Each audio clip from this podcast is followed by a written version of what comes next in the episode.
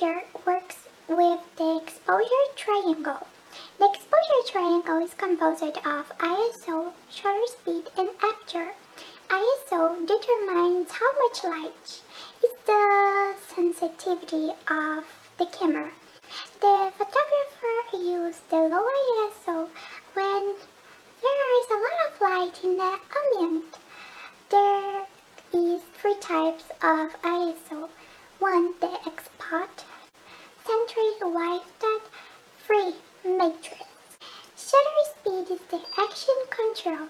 The photographer uses a higher shutter speed for objectives in action. It is important to know that the photographer doesn't use a low shutter speed with objectives in movement. It is recommended that you use a low shutter speed for portraits. The aperture is a physical calculation of the quantity of light coming into the camera. A larger aperture means more light in the sensor, and a small aperture means low light sensor. Here is a curiosity of aperture. Fast lenses are lenses in which the aperture is larger than the others. And this one gives a larger aperture and more control of side of the actor in deep sea, of sea